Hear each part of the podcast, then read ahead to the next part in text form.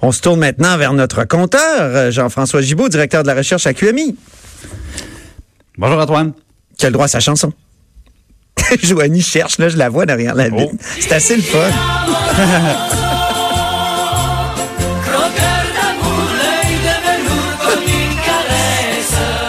Et oui, notre compteur qui va nous parler du rapport d'impôt unique aujourd'hui. Il y a une étude qui a été produite là-dessus par l'IRAI ou l'IRE, je sais jamais comment le dire. Ben oui, ben L'Institut de recherche sur les indépendances, là, euh, créé par euh, par notre grand patron, euh, Pierre-Carl Pelado.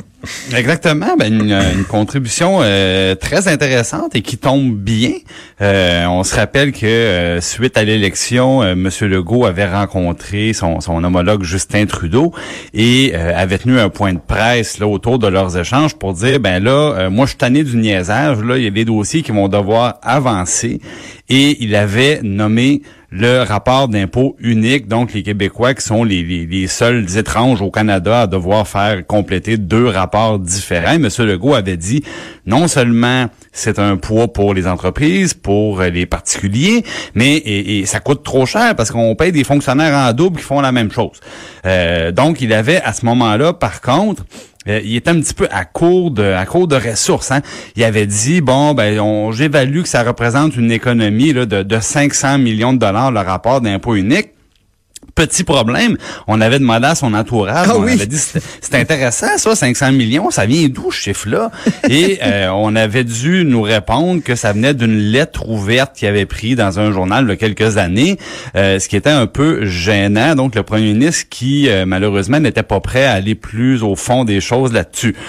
moi, je surveillais le budget la, la, semaine dernière. Je me suis dit bon, le premier ministre s'est fait prendre un peu la première fois.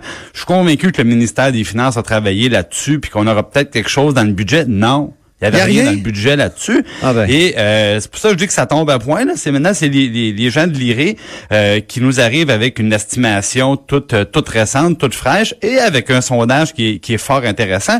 Et d'abord, ben, je vous présente un petit peu très sommairement les, les trois personnes trois économistes de renom. Euh, donc, Nicolas Marceau, l'ancien ministre des Finances. Alain Terrien qui... L'as-tu déjà rencontré? Oui, c'était mon, mon ancien ministre. J'étais son chef de cabinet, faut le dire. Mais je, peux témoigner de, la, de, sa grande rigueur. Euh, Alain Terrien, qui était aussi le, député de Sanguinet et qui maintenant dirige la recherche du côté de l'IRE. Et François Vaillancourt, qui euh, a aussi mis la main à la pâte. C'est intéressant. François Vaillancourt, qui est un économiste qui se spécialise notamment dans les coûts de conformité. Ça, en, bon français, ce que, ça veut dire, c'est euh, le temps, l'énergie, les sommes qu'on doit dépenser tout simplement pour respecter la réglementation environnementale. Puis là, bon, on, a parlé souvent, par exemple, des entreprises qui doivent euh, faire des démarches pour avoir les, certificats environnementaux, par exemple. Ce sont des coûts de conformité. Remplir ses impôts, ce sont d'autres coûts de conformité. Et lui, c'est une de ses grandes spécialisées et euh, des spécialités, excusez-moi. Et il a collaboré à cette étude-là. Je vais directement euh, à la conclusion.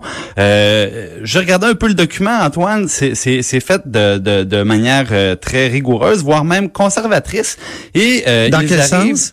Ben dans le sens que M. Legault, lui, son 500 millions dans le fond, c'était trois études anciennement publiées qui arrivaient en moyenne à une économie de 500 millions.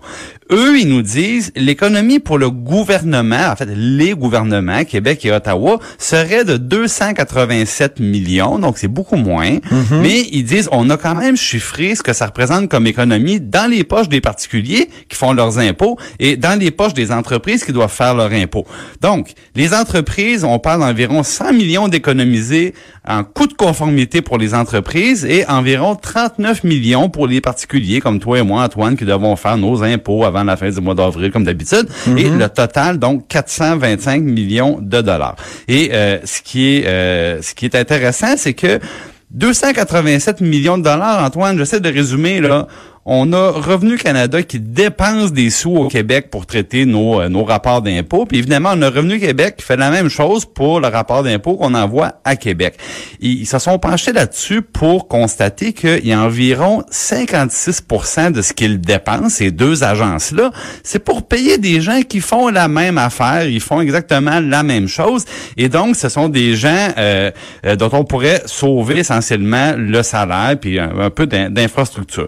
Et là, euh, ce qu'il nous dit, c'est il pourrait y avoir évidemment un partage de cette de cette économie là. Et là, ils disent, eux autres, ça pourrait être logique de dire, on, partage l'économie 50-50.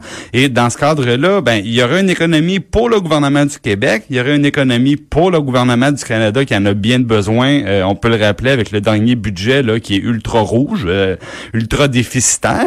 Puis il y a une économie intéressante pour les citoyens et les entreprises. Donc c'est une belle démonstration comme quoi les gouvernements intérêt à s'entendre euh, à ce sujet-là.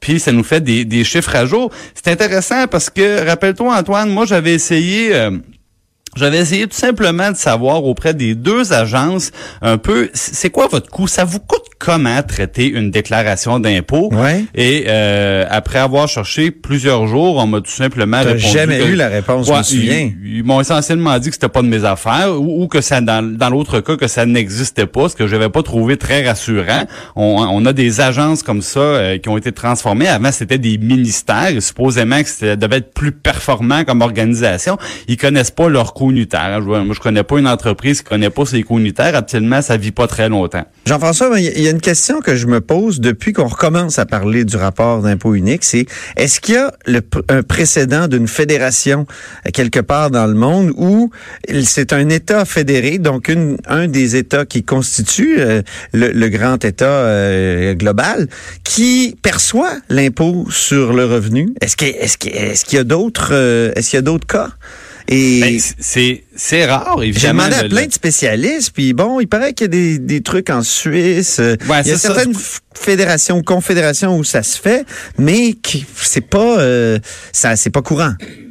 Non, c'est même très rare et peut-être que ça pourrait être un, un, un sujet d'étude d'ailleurs nouveau pour un petit peu regarder comment ils ont pu partager les, euh, les économies. Mais ça évidemment c'est dans l'hypothèse où ils ont déjà effectué le travail chacun de leur euh, chacun de leur côté. Euh, oui, effectivement, on m'avait parlé peut-être d'un cas en Europe, en temps, mais j'ai euh, je peux pas dire que je l'ai regardé là et je suis pas en mesure de donner des détails là-dessus. C'est ça, c'est ça. Mais en tout cas, dans, dans l'étude, ce que j'ai vu, moi, c'est que il y a quand même un précédent important euh, au Canada, c'est-à-dire que euh, l'entente relative à l'administration par le Québec de la partie 9 de la loi sur la taxe d'assises, ça veut dire que c'est le Québec qui perçoit euh, les, la TPS au, sur le territoire du Québec. Donc ça, ben oui, parce que ça, c'est un, précédent important. Il faut, il faut le, il faut le rappeler. on parle là, on parlait d'impôts quand on parle de taxes, ça fait longtemps, depuis le début des années 90, que le gouvernement fédéral a accepté de confier au gouvernement du Québec la gestion de sa taxe de vente, donc la, TPS, la TVH, qui euh, est récoltée par le Québec en même temps que la TVQ. Il y a une belle grosse économie qui a été réalisée, puisque le fédéral fait, c'est qu'il il envoie tout simplement un chèque de 145 millions de dollars au gouvernement du Québec pour s'en occuper et lui, euh, à ce moment-là, n'a plus, euh, n'a plus à le faire. Donc, si ça faisait l'affaire de tout le monde quand on parlait de gérer euh, les taxes à la consommation, ben on, peut se demander pourquoi que la même logique pourrait pas s'appliquer quand on parle d'impôts. Ben oui, exactement. Bon, ben notre compteur, je vous remercie. toujours un plaisir, Antoine. Et puis, le, on t'attend dans le cochon de demain. Oui, merci de garder euh, bien chaud et, et, bien odorant comme d'habitude. Ah, je vous, je vous, confirme qu'on s'en était occupé là. Il fait chaud. Donc c'était Jean-François Gibault, directeur de la recherche avec Mi. Toujours un plaisir. Après la pause, Lise Ravary, chroniqueuse au Journal de Montréal. De 13 à 14. Là-haut sur la colline.